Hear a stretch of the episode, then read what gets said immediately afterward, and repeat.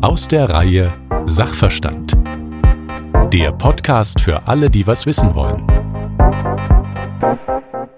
Schönen guten Tag, herzlich willkommen zu Sachverstand. Mein Name ist Jo Schück und heute dreht sich alles um die Liebe. Keine Sorge, dies wird weder ein Beziehungsratgeber noch gibt's Tipps für besseren Sex, wobei indirekt vielleicht schon, aber wir fragen uns vor allem, inwiefern ist Liebe politisch? Was kann unsere Gesellschaft und nicht zuletzt unser Umgang mit marginalisierten Gruppen mit unserer Art und Weise zu tun haben, wie wir Beziehungen führen? Und wir fragen uns, was das überhaupt sein soll, Liebe. Zu Gast eine Autorin, die ein bemerkenswertes Buch zum Thema geschrieben hat, Radikale Zärtlichkeit, warum Liebe politisch ist. Herzlich willkommen, Shader Kurt. Hallo, guten Tag. Zärtlichkeit, äh, Shader, verbinden ja viele Menschen mit äh, Sanftheit, mit vielleicht Stille. Ich habe an zart-bitter-Schokolade gedacht, also so ein bisschen bitter. Bei Berührungen, ich werde zärtlich berührt, denkt man vielleicht an so ein zartes Pflänzchen, äh, etwas Schützenswertes. Was verstehst du unter radikaler Zärtlichkeit? Hm. Also erst einmal äh, Zartbitterschokolade mag ich auch sehr gerne. Aber äh, jetzt mal zum Begriff der radikalen Zärtlichkeit, da würde ich erstmal bei der Zärtlichkeit ansetzen.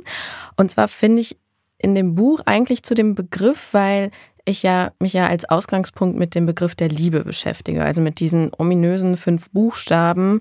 Ähm, und ich verrate ja schon in dem Untertitel, worum es mir geht. Also warum ist Liebe politisch? Und dazu schaue ich mir ja an, inwiefern Konzepte von Liebe normiert sind, wie sie über Jahrhunderte geformt wurden und warum und was es mit Kapitalismus, Rassismus, Sexismus und so weiter zu tun hat.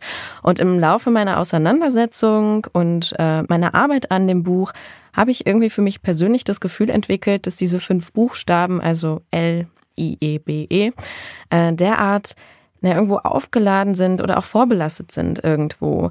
Ähm, dass es mir schwer fiel, damit ein neues Konzept der Intimität aufzumachen oder dem neues Konzept zu verpassen. Und das hat mit unterschiedlichen Dingen zu tun. Also einerseits, weil Liebe natürlich ein Begriff ist, der in der Kultur, sei es in der Literatur, Film, Theater und so weiter und so fort, in den letzten Jahrhunderten naja, ziemlich, äh, wo sich ziemlich viele Leute drin äh, abgearbeitet haben. Und wir kennen ja alle auch diese unfassbar belastenden Erzählungen von Liebe, also Liebe als Krieg, als Naturgewalt, als Kampf, also Begriffe und auch Bedeutungen, die hauptsächlich eben durch gewisse ja, bürgerliche, cis-männlich positionierende Literatur und Kultur hervorgebracht wurden. Dazu muss man kurz sagen, cis sind die Menschen, die, äh, ein, die sich mit dasselbe Geschlecht haben, was sie ihr zu ihrer Geburt quasi zugeschrieben bekommen haben. Genau, das ist äh, genau. Wir kommen ja auf die Welt und dann werden uns aufgrund unserer Intimorgane Geschlechter zugewiesen. Äh, das ist ja ein äh, schon bürokratischer Akt, der zum Teil schon im Mutterbauch oder im Vaterbauch passiert, je nachdem. Und ähm, genau. Und cis-Menschen sind diejenigen Menschen, die sich mit diesem Geschlecht, das ihnen dazugeschrieben wurde, mehr oder minder identifizieren oder sagen, ich bin damit okay. Also genauso wie ich als Frau mich sozusagen durch das Leben schlage und das ist das Geschlecht, äh, das mir zugewiesen wurde bei der Geburt, bin ich in dem Sinne cis. Und diese Unterscheidung ist in dem Sinne wichtig, das schreibe ich auch in dem Buch. Ähm, da gibt es ein kleines Glossar äh, zu den komplizierten Begriffen, mit denen ich da hantiere.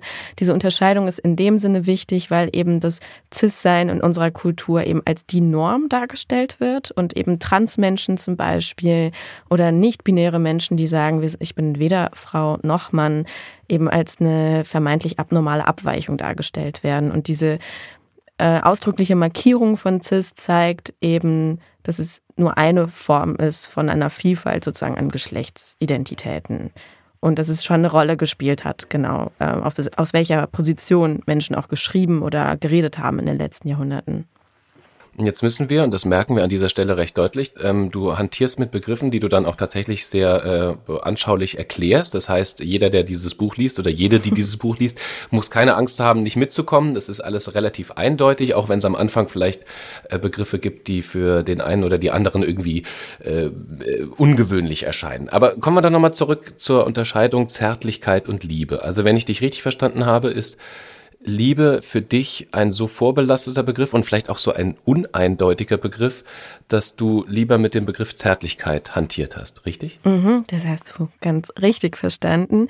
Ähm, genau, also vorbelastet in dem Sinne, dass es schon recht ähm, normal ist in unserer Gesellschaft, in unserer Kultur, wenn wir über Liebe nachdenken oder über Liebe sprechen, auf irgendeine Art und Weise auch Gewalt mitdenken. Also das ist nicht immer so, aber das kann durchaus sein. Also es gibt so viele filmische Repräsentationen, zum Beispiel der vermeintlichen Liebe, wo Menschen sich angeblich lieben oder in der Literatur ist das auch ganz oft so, aber sich einfach wie die letzten Arschlöcher verhalten, wenn man das so sagen möchte. Also ähm, wirklich gewaltvoll sind zueinander, äh, sich auf eine gewisse Art und Weise bekriegen und einfach ja, nicht bejahend und nicht produktiv miteinander umgehen.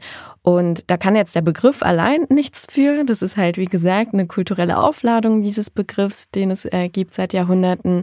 Aber ich habe mich dann in dem Buch dazu entschieden, eher mit dem Begriff der Zärtlichkeit zu arbeiten, weil das ist zwar auch ein Substantiv wie Liebe, aber ich glaube, dass dem der Zärtlichkeit, dass da viel mehr Menschen irgendwie damit assoziieren, dass es tatsächlich um ein zärtlich Sein, also um eine Handlung geht. Und ich sehe das so eben als eine produktive, bejahende, konsensuelle Handlung. Also ich möchte mit meinem Gegenüber auf Augenhöhe ähm, in einen Austausch treten und wirklich tatsächlich zärtlich sein. Und das kann natürlich auch sehr viele Formen haben. Also ähm, SM-Sex kann auch von mir aus äh, zärtlich sein, solange das alles auf Konsens basiert. Es muss nicht immer ganz behutsam sein, äh, wie im Umgang mit einem kleinen Katzenbaby. Aber es geht eher darum, dass wir produktiv miteinander umgehen wollen und dass es dem eben zugrunde liegt. Und das ist der Begriff der Zärtlichkeit. Und dann gibt es nochmal diesen Begriff der radikalen Zärtlichkeit. Was ist der Unterschied? Oder beziehungsweise was macht das radikal mit der mhm. Zärtlichkeit? Also das äh, Konzept der radikalen Zärtlichkeit referiert eigentlich auf den Ausgangspunkt, den ich eben benannt habe, also die Auseinandersetzung mit, warum ist Liebe politisch? Und ähm, ich stelle irgendwann in dem Buch fest, es ist ja schön und gut, wenn wir, sag ich mal, zärtliche, faire, Beziehungen, romantische Beziehungen führen, aber es sollte doch eigentlich darum gehen, dass so viele Menschen wie möglich Zärtlichkeit erfahren können. Und da spielt eben wieder diese ja, diese politische Implikation oder die politischen Bedingungen von Zärtlichkeit oder eben von Liebe, wie das in den letzten Jahrhunderten gedacht wurde, wieder eine Rolle. Also wo es sozusagen an den Kern der Sache geht, äh, wo äh, es um die Wurzel von Zärtlichkeit geht. Also wer hat überhaupt die Chance, Zärtlichkeit zu erfahren in unserer Gesellschaft? Ähm, wer kann sich äh, sicher durch unsere Gesellschaft bewegen? Wer muss keine Angst haben in der Begegnung mit anderen Menschen? Und ähm, das alles mitzudenken und eben auch sich dafür einzusetzen, dass wir in einer Gesellschaft leben, in der am Ende im besten Falle alle Menschen Zärtlichkeit erfahren können, das ist eben dieses Konzept der radikalen Zärtlichkeit als ein Konzept, der Solidarität ähm, letztendlich und auch irgendwo der politischen Gerechtigkeit. Sind alle Beziehungen politisch oder sollten sie es sein? Ähm, ich denke, dass so gut wie alle Beziehungen obwohl ich würde sogar sagen, alle Beziehungen politisch sind. Also in meinem Vorwort äh, zu dem Buch erwähne ich zum Beispiel das sehr schöne Zitat des sogenannten unsichtbaren Komitees. Das ist eine, eine, eine Gruppe von AktivistInnen und AutorInnen, die haben eine Streitschrift geschrieben, die heißt Jetzt. Und äh, darin sagen die, politisch ist alles, was mit Begegnung, Reibung oder Konflikt zwischen Lebensformen, Wahrnehmungsweisen, Sensibilitäten, Welten zu tun hat, sobald dieser Kontakt einen gewissen Intimitätsgrad erreicht hat. Und ich würde da tatsächlich sogar noch einen Schritt weiter gehen und sagen, eigentlich jede Form der Begegnung ist irgendwo politisch. Also zumindest in unserer Gesellschaft, weil sie ja immer in gewissen politischen Voraussetzungen passiert. Also sei es, wo Menschen aufeinandertreffen, welche Menschen aufeinandertreffen, welche Sprache sie miteinander auch sprechen zum Beispiel. Und ähm, ich spreche auch in dem Buch, also ich habe ja eben schon im Zusammenhang mit dem Begriff der Liebe über Gewalt gesprochen. Ich äh, sage nicht, dass ich ähm, Gewalt jetzt komplett irgendwie, ich möchte das alles außen vor lassen. Das darf ja alles nichts mit Gewalt zu tun haben. Ich erkenne an, dass irgendwo, wo Menschen aufeinandertreffen, wo es eine Begegnung gibt zwischen zwei Menschen, es immer einen potenziellen Raum eigentlich für Gewalt, Ausübung oder Erfahrung gibt. Ähm, das muss nicht immer so sein, aber es besteht die Möglichkeit immer gerade dort, wo eben gewisse Machtverhältnisse sehr asymmetrisch sind in Beziehungen. Also Machtverhältnisse, die es sowieso in unserer Gesellschaft gibt, die dann natürlich in Beziehungen hineingetragen werden, wo Menschen zum Beispiel sehr unterschiedliche Möglichkeiten haben, auf Dinge, die in ihrem Leben passieren, zu antworten oder zu reagieren oder diese Beziehung zu verlassen. Sei es, ähm, weil ihnen die Sprache dazu fehlt oder sei es, weil sie arm sind, weil sie ähm, in ökonomischen Abhängigkeiten stehen, weil sie keine Ressourcen Ressourcen dazu haben oder weil ihnen eben von klein auf in unserer Gesellschaft gespiegelt wurde, dass sie auf irgendeine Art und Weise minderwertig sind.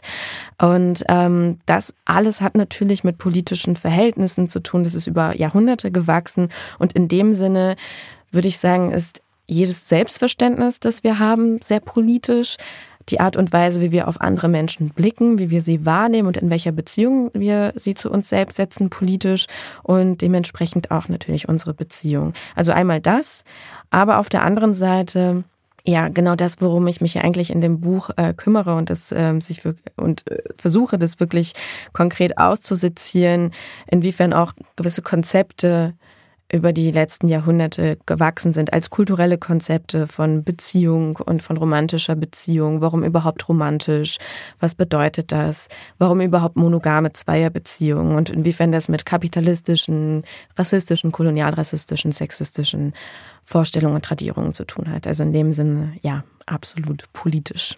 Und in all diese Unteraspekte wollen wir auch gleich nochmal reinspringen. Ich würde gerne nur ähm, den, äh, sagen wir mal, den Impuls, den vielleicht mancher jetzt beim Hören äh, hat, zu sagen, okay, ich kann das alles nachvollziehen. Liebe ist politisch, das Private ist politisch, okay. Es geht auch um Gerechtigkeitsfragen, auch nachvollziehbar. Aber das klingt alles so intellektuell. Was ist denn mit der großen, unerklärlichen Wirkmacht der romantischen Liebe? ähm, hat die Frau davon gar nichts mehr übrig? Ist alles nur noch definierbar? Ähm, naja, also äh, erstens, ähm, ich erhebe gar nicht den Anspruch in dem Buch, dass ich wirklich alles über die Begegnung zwischen zwei Menschen erzählen kann. Also es gibt auch vieles, was ähm, in dem Sinne jetzt nicht mit, äh, vielleicht mit Begriffen, mit Konzepten oder mit Theoretisierungen, die ich so anstelle, erklärbar sind in dem Sinne. Ähm, mir geht es einfach darum zu sagen, diesen Impuls, den äh, viele Menschen spüren, zu sagen, das ist meine absolute Privatsphäre. Wie kann man es überhaupt wagen, zu sagen, das ist irgendwie politisch oder gewisse Muster und das in ähm, ja, Zusammenhang zu stellen mit Dingen, die in der Gesellschaft passieren. Äh, mir geht es darum zu sagen, ähm, das ist irgendwie Unsinn, weil Beziehungen zu politisieren nimmt uns nicht unbedingt Handlungsmöglichkeiten weg, sondern sie eröffnen uns vielleicht auch Handlungsmöglichkeiten, uns selbst als andere Menschen zu verstehen und zu verstehen, warum wir gewisse Dinge als absolut natürlich und absolut selbstverständlich annehmen und dass es gar nicht so sein muss und dass es, dass wir vor allem eigentlich eine Grundlage schaffen, um experimentieren zu können und uns und andere Menschen in einem anderen Licht zu sehen. Und das ist vor allem mein Punkt. Aber ähm, um auch ehrlich zu sein, ich glaube, ich halte auch nicht so viel von diesen klassischen Konzepten romantischer Liebe, also von ähm, so romantischen Codes oder ähm, ja, so äh, gewissen Klischees, die auch immer wieder in Filmen und Büchern hochgekocht werden. Also Liebe auf den ersten Blick und so weiter und so fort. Du bist die Tochter sogenannter GastarbeiterInnen. Ähm, deine Eltern haben sich getrennt. Äh, das ist, spielt auch irgendwie eine Rolle. Und das alles hat dich natürlich geprägt, wie jeder geprägt wird von seinem, von seinem Umfeld. Mhm. Und das spielt auch eine Rolle in deinem Buch. Und dann schließt sich die Frage an, warum wolltest, warum musstest du vielleicht dieses Buch schreiben? Warum gerade jetzt dieses Buch? Hm. Tja, gute Frage. Also das äh, sind unterschiedliche mh, hm, Gedankengänge, die mich dazu gebracht haben. Also erstens, ähm, weil ich mich als Journalistin und Autorin schon seit Jahren mit so Themen wie Feminismus, Antirassismus, Kolonialismus und so weiter und so fort beschäftige und auch mit politischen Bewegungen. Und äh, wir hatten zum Beispiel im letzten Jahr eine ziemlich öffentlichkeitswirksame, ziemlich starke antirassistische Bewegung, die durch sehr viele äh, unterschiedliche ja, Gruppen, Bereiche unserer Gesellschaft durchgegangen ist im Zuge der Black Lives Matter Demonstration. Äh, und ähm, da haben zum ersten Mal sehr viele Menschen, die sich vorher nicht mit dem Thema beschäftigt haben, mit dem Thema Diskriminierung, Marginalisierung angefangen, äh, damit zu beschäftigen. Und ähm, Was mir dann irgendwann gefehlt hat, war, okay, was ist die Konsequenz daraus? Also wir, wir haben den Anspruch an uns selbst, gewisse Denkmuster, gewisse hierarchisierende Denkmuster vor allem zu dekonstruieren, sie abzubauen. Aber müsste die Konsequenz nicht auch sein, das in intimere Sphären oder in das Privatleben tatsächlich hineinzutragen und sich das da auch anzuschauen? Und dieser Gedanke, dass eben das Private politisch ist, dass unsere Beziehungen politisch sind, das ist natürlich jetzt kein Gedanke, den ich erfunden habe. Die, der ist so alt wie feministische Bewegung selbst. Darüber wurde schon in den 70er Jahren heiß diskutiert. Aber ich, mir war es nochmal wichtig, das irgendwie aufzugreifen, weil ich auch unter meinen FreundInnen vor allem auch so ein, so ein Bedürfnis wahrgenommen habe, die damit waren, okay, wie gehen wir jetzt damit um? Also, weil unsere Beziehungen sind auch oft irgendwie geprägt von gewissen Machthierarchien und Missverständnissen und wie wollen wir damit umgehen? Und das war so ein bisschen die Antwort darauf. Und natürlich äh, hat es auch gewisse biografische Gründe, wie du eben schon angesprochen hast. Also ich bin in einer Familie aufgewachsen, wo sehr irgendwie traditionelle oder sage ich mal starre Vorstellungen von, von Geschlecht und Beziehungen geherrscht haben, die dann aber irgendwann so ein bisschen selbst ineinander gefallen sind.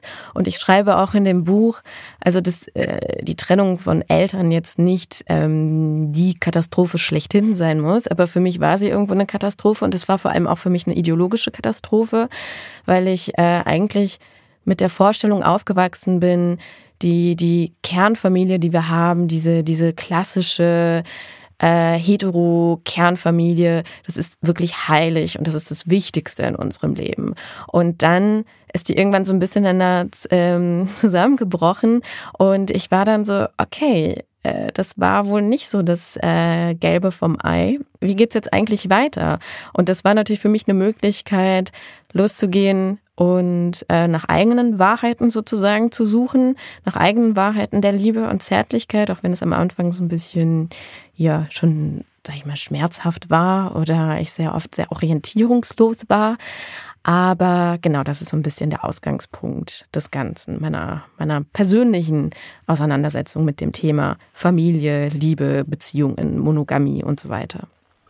Du hast jetzt äh, den Begriff Kernfamilie gerade fallen gelassen. Es ist ja tatsächlich für viele, doch kann man so sagen, ich glaube für viele in unserer Gesellschaft immer noch so eine, ähm, so eine Art ähm, eine Monstranz, die sie vor sich hertragen. Also ein großes mhm. Lebensziel, eine äh, eine hetero kann auch eine homosexuelle Beziehung mhm. sein mit dem mit dem Endziel Ehe, Kinder und Nest bauen, sage ich mal.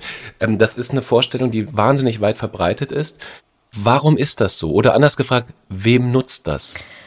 Puh, ähm, tja, wo fange ich da an? Also ähm, es gibt diese sehr fast schon unumstößliche Vorstellung von dem, was ein gutes Leben oder was ein gutes Familienleben sein sollte oder was vermeintlich natürlich ist für Menschen. Und zwar sich in diesen Kernfamilien von meist Mutter, Vater und Kinder zusammenzufinden. Und ähm, ich schaue mir dann in dem Buch an, woher kommt das eigentlich? War das schon immer so? Und vor allem, wem eben hat es genützt und wem nützt es immer noch. Und da spreche ich über unterschiedliche Dinge. Natürlich irgendwie der Ursprung abrahamitischer Religionen zum Beispiel oder das Christentum, äh, wo zum Beispiel diese Vorstellung der, der monogamen Ehe oftmals zurückgeführt wird. Das ist auch ähm, korrekt insofern. Aber dann ähm, hat sich dieses Konzept ja auch weiter fortgetragen. Und ich habe mich dann gefragt, warum ist das eigentlich so? Warum ist es ein solch dominantes Konzept? Diese bürgerliche monogame Ehe war ja schon immer auf eine gewisse Art und Weise auch dazu da, gewisse Privilegien zu schützen. Ähm, gewisse, vor allem auch männliche Privilegien.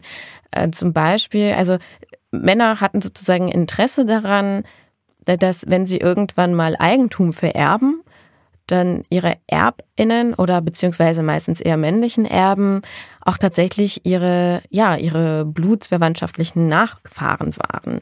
Und da rührt auch so ein bisschen diese Vorstellung her, die Frau muss genau aus diesem Grund eben monogam sein. Sie muss um das Eigentum und um die ihr Besitztümer der Familie und in, meistens waren das ja vor allem eigentlich nur Männer, die Besitztümer hatten. Äh, um das zu wahren, muss die Frau irgendwo auch zu einer Form von Besitz werden. Ja, also sie darf sozusagen nur dem Manne gehören und nur seine Kinder gebären, damit er sich sicher sein kann, wenn er irgendwann diesen Besitz vererbt, dass es tatsächlich seine Nachfahren sind. Also dieser sehr starke Gedanke von ähm, ja, Blutsverwandtschaft oder ja, einer gewissen, einem gewissen Erbrecht, das eben auf Blutsverwandtschaft basiert. Und ähm, das ist aber nicht der einzige Grund. Äh, der Grund, den ich gerade genannt habe, das ist, hat natürlich ähm, sehr viel mit kapitalistischen Strukturen zu tun, also Kapital ansammeln und dieses Kapital, diese, diesen Besitz dann innerhalb der Familie sozusagen weitertragen und weiter anhäufen, weiter vermehren. Das ist das eine. Aber wenn wir uns zum Beispiel die Zeit des Kolonialismus anschauen, ähm, gibt es diese Vorstellung der weißen monogam bürgerlichen Familie in Abgrenzung zu den vermeintlich wilden, kolonisierten, zum Teil versklavten Menschen im globalen Süden. In meinem Buch äh, schreibe ich zum Beispiel über naja, Forschungsergebnis oder eine Auseinandersetzung der Historikerin Gabriele Metzler, die sagt, dass damals, als die Deutschen angefangen haben, äh, zum Beispiel das heutige Namibia zu kolonisieren, die sind da eben rübergegangen. Und dann geht es natürlich sehr viel darum zu schauen, okay, wir haben jetzt Interesse an diesem Land und wir haben Interesse daran, die Arbeitskraft dieser Menschen auszubeuten. Äh, auf welche Art und Weise können wir das rechtfertigen, die Gewalt an diesen Menschen und an ihren, äh, an ihrer Umwelt? Und dann ähm, hat man natürlich im Laufe der Zeit sehr viele unterschiedliche Eigenschaften an diesen kolonisierten Menschen ausgemacht oder sie konstruiert vor allem, die dann im Gegenzug rechtfertigen sollten, dass man an ihnen Gewalt ausübt. Und äh, diese Vorstellung zum Beispiel dieser bürgerlichen weißen monogamen Familie war da sehr ausschlaggebend, äh, weil man das eben als sozusagen als als ähm, Vorlage als Vorbild genutzt hat oder als die idealisierte Vorstellung von Zivilisiertheit vor allem in Europa, wo man dann im Gegenzug die Menschen eben in, in, den kolonisierten Gebieten, die nicht diesem Ideal der Kernfamilie, der bürgerlichen Familie entsprechend gelebt haben, als unzivilisierte markieren und abwerten konnte.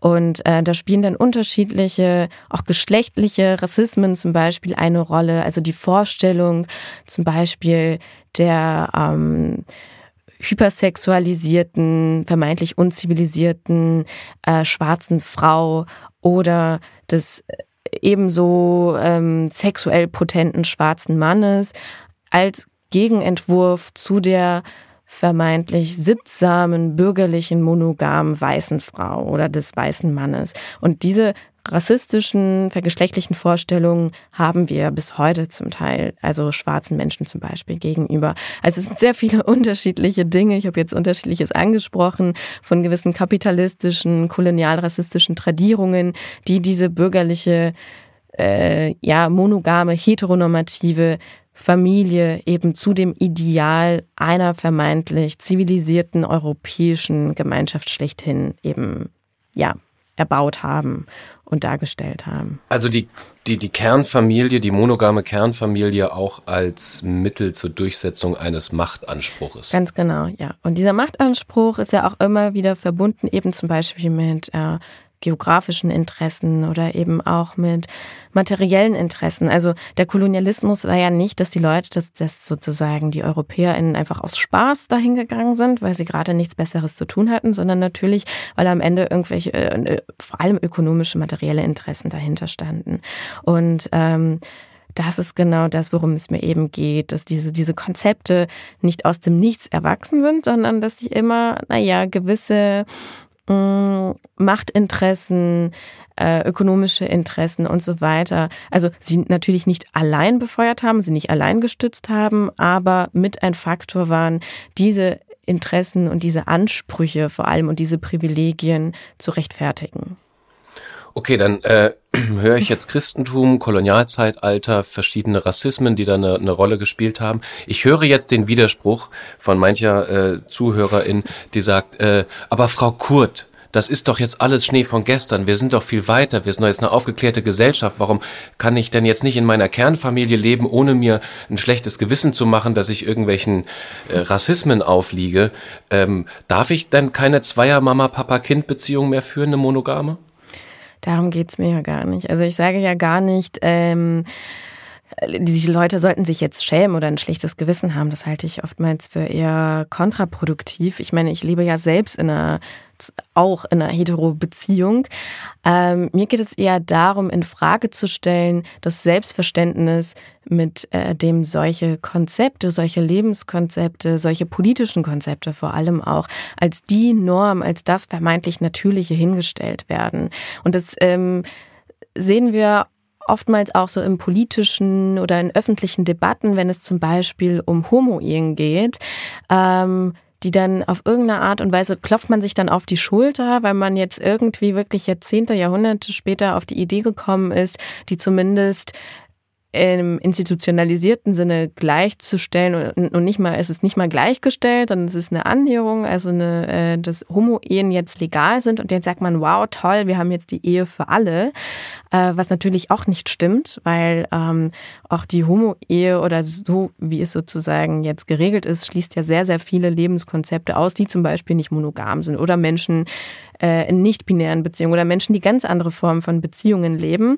Also ähm, mir geht es eher darum zu sagen, hallo, wir haben ein sehr krasses Ungleichgewicht, wir haben eine sehr krasse Hierarchisierung von Familienkonzepten, von Beziehungskonzepten in unserer Gesellschaft immer noch. Und die monogame bürgerliche Kernfamilie wird eben auf viele Arten Weisen kulturell und auch politisch durch Gesetze, durch Institutionen bevorzugt. Und ähm, das zeigt eben, dass wir ein Problem haben, meiner Meinung nach. Und dass wir eben nicht so weit sind, wie wir es gerne hätten. Oder ja, nicht so weit, dass wir uns einfach auf die Schulter klopfen und weiter so sagen können.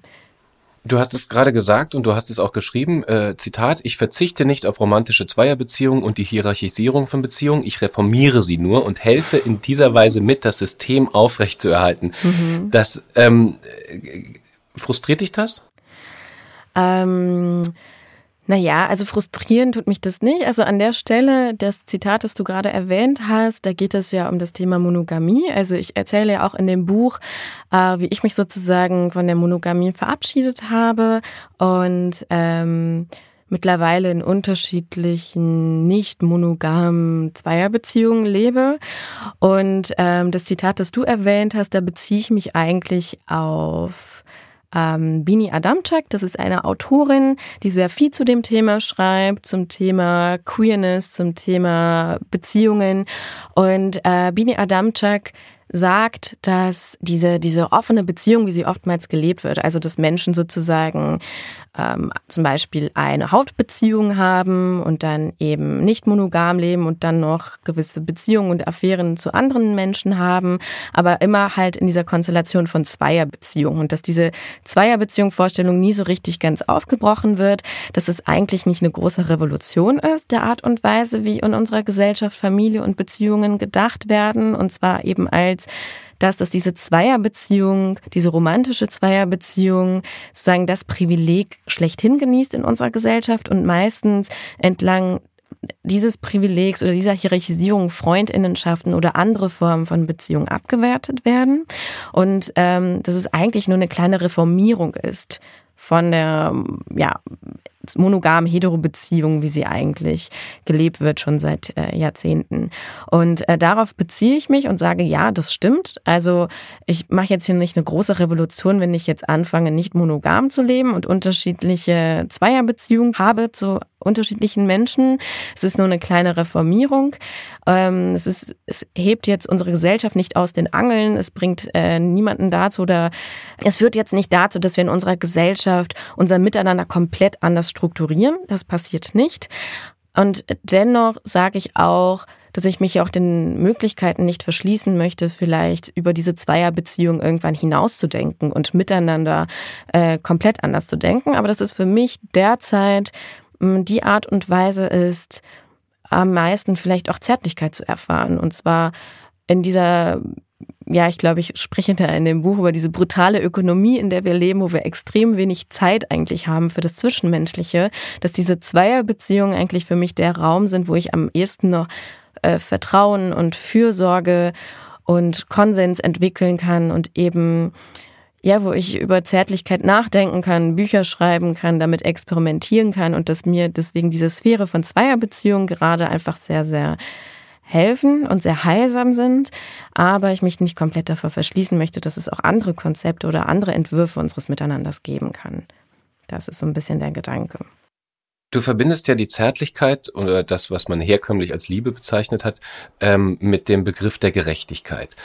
Ähm, da gibt es natürlich einige Menschen, die sagen, genau darin liegt doch der Hund begraben. Also in der Liebe steckt doch die Gerechtigkeit. Kann nicht die romantische Liebe uns frei machen, die Liebe über alle Grenzen mhm. hinweg und damit zum, zum Treiber für mehr Gerechtigkeit werden? Also Beatles Zitat, All you need is love. Mhm. Du glaubst da nicht dran. Warum nicht?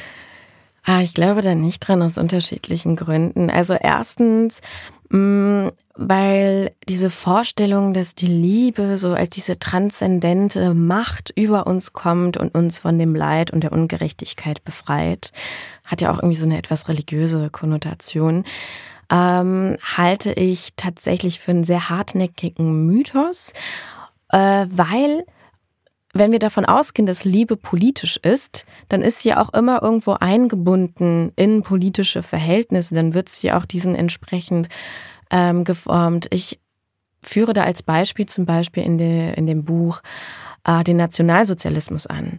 Also es wäre komplett verkehrt zu sagen, der Nationalsozialismus oder die nationalsozialistische Gesellschaft wäre eine Gesellschaft ohne Liebe gewesen. Das stimmt einfach nicht.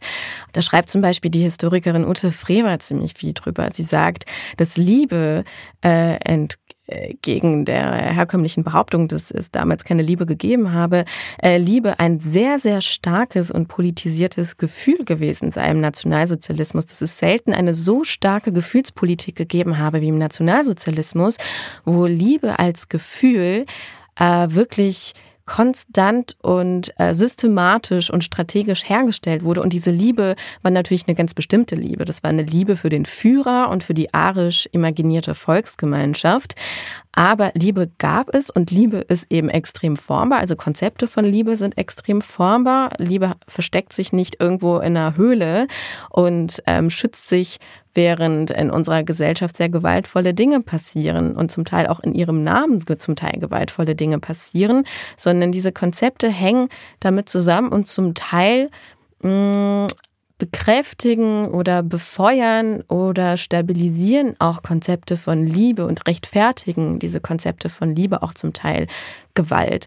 Zum Beispiel, äh, ganz äh, banales Beispiel, ähm, wenn äh, in Beziehungen, romantischen Beziehungen Gewalt passiert. Also ähm, von, sei es von Femizid, also dem Mord an äh, feminisierten Menschen, an Frauen durch Partner, die dann ganz oft zum Beispiel Konzepte wie Eifersucht anbringen. Ähm, was äh, auf, wo viele vielleicht sagen würden, ja, sobald jemand einen Menschen tötet, kann er diesen Menschen nicht geliebt haben. Aber gleichzeitig wird ja auch diese Form, wurde ja diese Form der Eifersucht in den letzten Jahrzehnten und Jahrhunderten immer gemeinsam mit der Liebe gedacht. Und das hat natürlich sehr viele Einflüsse durch auch patriarchale Denkmuster, also durch gewisse Besitzansprüche, die vor allem eben auf Frauen oder auch nicht-binäre queer Menschen gestellt wird in diesen patriarchalen äh, Verhältnissen, in denen wir leben und so weiter und so fort. Also worauf ich eigentlich hinaus möchte, ist, dass die Liebe oder Konzepte von Liebe nicht unabhängig zu denken sind von patriarchalen, rassistischen, kapitalistischen Tradierungen und äh, diese sogar zum Teil in der Vergangenheit, und das tun sie immer noch, eher stabilisiert und gestärkt haben. Also die Liebe gereicht nicht unbedingt dafür, äh, Gerechtigkeiten zu überwinden Umgekehrt, und das beschreibst du auch äh, eindrücklich, äh, spielen Ungerechtigkeiten innerhalb einer äh, Beziehung eine, eine Rolle. Das heißt, also jede Beziehung ist natürlich auch irgendwie eingebettet in, de, in die Gesellschaft, die sie umgibt. Äh, du sprichst dann, und da kommen wir auch so ein bisschen zur Aktualität, also von mhm. den Rassismen, von denen du gesprochen hast, äh, die durchaus immer noch eine Rolle auch für ein sogenanntes Liebesleben spielen können. Ähm, du beschreibst das anhand deines weißen Partners, ähm, und auf Beispiele wie NSU oder den Terroranschlag von Hanau. Ähm, welche Auswirkungen hatte das auf eure Beziehung? Warum spielte das überhaupt eine Rolle? Hm. Naja, das spielte in dem Sinne eine Rolle. Also ich beginne ein Kapitel eben mit dem äh, Terroranschlag in Hanau, wo aus rassistischen Motiven neun Menschen ermordet wurden. Und ich erzähle so ein bisschen, wie dieser, dieser Anschlag, dieses Ereignis mein Leben von einem Moment auf den anderen, also in dem Moment, wo ich davon erfahren habe, äh, komplett naja, nicht verändert hat, weil das passiert natürlich alles in einer gewissen Kontinuität, auch rassistischer rechter Gewalt in Deutschland. Aber ich erzähle im Grunde, wie ich das an dem Tag erfahren habe und mir hat alles wehgetan. Ich habe im Büro geheult. Ich war völlig einfach erschüttert und sehr, sehr vielen Freundinnen ging es ähnlich. Und das waren hauptsächlich eben auch Freundinnen, die von Rassismus betroffen sind. Das sind eben Menschen, ähm, so wie ich, die eigentlich kein, kein Leben kennen, wo rassistische Gewalt oder rechter Terror keine Rolle spielt und auch nicht die äh, und auch kein Leben, wo das nicht sozusagen immer als so eine Gefahr ähm, ja, unser Denken und unser Fühlen irgendwo im Hintergrund immer so ein bisschen mit beeinflusst. Und ähm, ich erzähle dann, wie es mir an dem Tag ging, während eben an diesem Donnerstag, das war ein Weiberfastnacht im Jahre 2020, tausende Menschen in Deutschland Karneval gefeiert haben und es eben keine Unterbrechung dieser Normalität war, es kein, äh, gab, es gab kein Innehalten, es gab ähm, keine Disruption ähm, und die, die Opfer eben von Hanau waren in dem Moment eigentlich schon vergessen, als sie tot waren, äh, für einen sehr großen Teil unserer Gesellschaft. Und ähm, ich erzähle in dem Kapitel wie eben auch mein Partner zum Beispiel an diesem Tag Karneval gefeiert hat und sich dann erst abends an diesem Donnerstag nichts ahnt bei mir gemeldet hat und von all dem eigentlich nichts mitbekommen hat, äh, was da eigentlich in Hanau passiert ist. Und das war für mich eben in dem Sinne erstmal unverzeihlich, weil ich dachte, wie kann das überhaupt sein? Wie kannst du das nicht mitbekommen haben? Ähm, weil ich wie ich schon eben eigentlich angesprochen habe, viele Menschen, die ich kenne, Freundinnen, die auch von Rassismus betroffen sind, wir sind eigentlich in ständiger Alarmbereitschaft, weil wir eigentlich solche Dinge sich immer anbahnen schon sehen. Und ich dachte, wie kannst du das nicht mitbekommen haben? Wie kannst du mit Leuten abhängen? Was hast du eigentlich für FreundInnen, die ähm, sowas nicht mitbekommen, die dann nicht irgendwie durch Gesprächsfetzen oder ähnliches einfach aufhorchen und denken, okay, was zur Hölle ist passiert? Dass sich das sozusagen nicht aus deiner Normalität, aus deinem Alltag herausreißt. Und für mich war das äh, tatsächlich zunächst unverzeihlich. Und eben diese Unwissenheit habe ich auch nicht als Entschuldigung annehmen können. Äh, und das hat irgendwie wieder so, so instinktiv sozusagen zu dem Gefühl ähm, geführt, dass ich dachte, zwischen uns herrscht eine derart große Kluft des Nichtverstehens, weil wir Erfahrungen machen, weil wir Positionierungen haben in dieser Welt, die sich ähm, in manchen Dingen eben so unähnlich sind, dass äh, wir nie zueinander finden werden. Aber tatsächlich, und darüber schreibe ich auch in dem Buch, ist das auch ein Gedanke, den ich dann auch irgendwo ja, dekonstruieren musste oder beziehungsweise mit dem ich mich dann auch irgendwie kritisch auseinandersetzen musste, weil ähm, ich verstehe immer noch den Impuls, den ich damals hatte, ähm, dass ich so verletzt war und dachte, du wirst mich nie verstehen, aber gleichzeitig muss ich ja auch anerkennen, dass ähm, es in Beziehungen nie eine absolute Nähe oder eine absolute Fremdheit zwischen zwei Menschen gibt. Und dass äh, alle Menschen einfach Erfahrungen machen können, die ihre PartnerInnen oder FreundInnen nicht nachvollziehen können oder nicht nachempfinden können, weil sie nicht in dieser Position sind. Aber worauf es am Ende ankommt, ist ein Bekenntnis dazu und was eigentlich ein Bekenntnis zu politischer Solidarität ist, ähm, dass ich mich mit diesen Erfahrungen auseinandersetzen möchte und ähm, dass ich auch mit meinem Gegenüber mich irgendwo vielleicht äh, für eine Welt einsetze, wo diese Dinge nicht passieren oder ja, diese gewaltvollen Dinge äh, ja, nicht passieren ist vielleicht ein bisschen schwierig, aber ähm, ja, wo es einfach ein Bekenntnis dazu gibt, sich dieser Perspektive öffnen zu wollen und kontinuierlich ähm, das ähm, ja in das eigene Leben auch integrieren zu wollen auch wenn man es vielleicht niemals so nachempfinden oder erfahren wird wie das Gegenüber.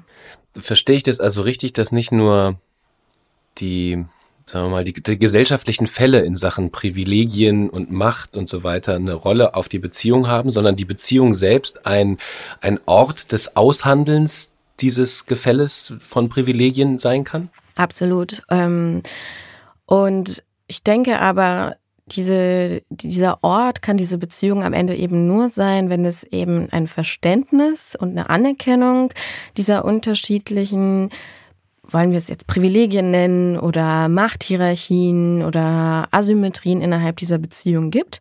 Also das erst einmal anzuerkennen und von da ausgehend ähm, zu sagen, okay, wie gehen wir jetzt damit um?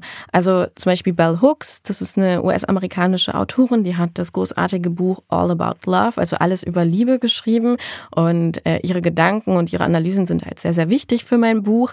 Ähm, Sie schreibt zum Beispiel, wir können in einer Beziehung, in einer romantischen Beziehung zum Beispiel die Diskriminierung, die eine Partnerin, ein Partner erfährt, nicht ungeschehen machen. Und wir können diese Person auch nicht davor schützen. Aber ich muss mich immer wieder dazu entscheiden, wie ich mich zu diesen Erfahrungen, die mein Gegenüber macht, verhalte.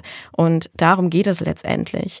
Ähm, um eine Form eben auch dieser Solidarität ähm, und dieser Verbundenheit und irgendwie Bündnis und Allianzen eingehen, worüber, wir eigentlich immer in einem größeren politischen Kontext sprechen. Also äh, mit wem tun wir uns zusammen, um gegen die Ungerechtigkeiten, Diskriminierung und so weiter fort, äh, also anzugehen, genau das auch in die eigene Beziehung zu tragen und zu sehen, wo sind unsere Erfahrungen derart unterschiedlich, dass wir sie vielleicht eben nicht nachempfinden können, wo sind unsere gemeinsamen Stärken, wo sind unsere Gemeinsamkeiten, wo sind unsere, wo ist unsere Verschiedenheit, äh, diese Verschiedenheiten anzuerkennen, um eben ja nach gemeinsamen Wegen, nach einem nach einem Austausch auf Augenhöhe zu suchen. Und da gibt es eben unterschiedliche, zum Beispiel Kommunikationskonzepte. Ich schreibe auch in dem Buch über die sogenannte gewaltfreie Kommunikation äh, beziehungsweise spreche ich da lieber von ähm, wertschätzender Kommunikation. Aber gewaltfreie Kommunikation wird vielleicht den meisten eher geläufig sein. Das ist ja sozusagen ein Konzept der Kommunikation, ähm, zwischen ja, PartnerInnen oder FreundInnen oder ArbeitskollegInnen, wo es darum geht, über Bedürfnisse zu sprechen, Bedürfnisse zu adressieren und äh, eine Bitte zu kommunizieren auf dieses Bedürfnis, das ich habe, auf eine gewisse Art und Weise zu antworten. Und ich sage, dass ich äh, dieses Konzept eigentlich total toll finde aber dass es auch bei solchen Konzepten immer wichtig ist, die unterschiedlichen Ausgangspositionen der sprechenden Menschen im Auge zu behalten. Also dass es für manche Menschen in unserer Gesellschaft viel, viel selbstverständlicher zum Beispiel sein kann, Bedürfnisse überhaupt zu äußern, weil ihre Bedürfnisse eben vielleicht in, ja, in der Öffentlichkeit oder im Mainstream sowieso immer als die Norm oder als das Selbstverständliche adressiert werden. Und dass es für manche Menschen äh, gar nicht so leicht sein kann, über Bedürfnisse zu sprechen. Und dass wir dieses Schweigen zum Beispiel in Beziehungen oder die Nichtäußerung von Bedürfnissen nicht einfach hinnehmen sollten mit, ah ja, okay, die Person hat offenbar kein Bedürfnis, sondern eben sensibel sein sollten und das immer reflektieren sollten, aus welcher Position unterschiedliche Menschen sprechen. Und dann kann eben auch eine Beziehung oder eine Freundinnenschaft oder eine andere Art und Weise der Intimität auch ein Raum sein, wo wir ja wirklich ganz praktisch politische Solidarität üben. Und das ist ja das Schöne. Also nicht nur Liebe ist politisch, sondern Politik ist auch Liebe beziehungsweise Zärtlichkeit und radikale Zärtlichkeit. Was das äh, noch heißt und welche Konzepte und Ideen dahinter stehen, das werden wir in einer nächsten Folge noch weiter besprechen. Wir werden über Social Media reden, wir werden auch weiter über den Kapitalismus reden und was er eigentlich mit unseren Beziehungen zu tun hat. An dieser Stelle erst einmal herzlichen Dank, Shader Kurt. Ich freue mich auf die nächste Folge. Danke, ich freue mich auch. Bis bald.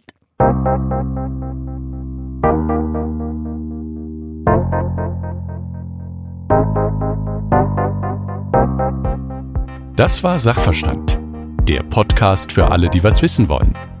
Mehr zum Thema dieser Folge lesen Sie im Buch Radikale Zärtlichkeit. Erschienen bei HarperCollins und überall erhältlich, wo es Bücher gibt.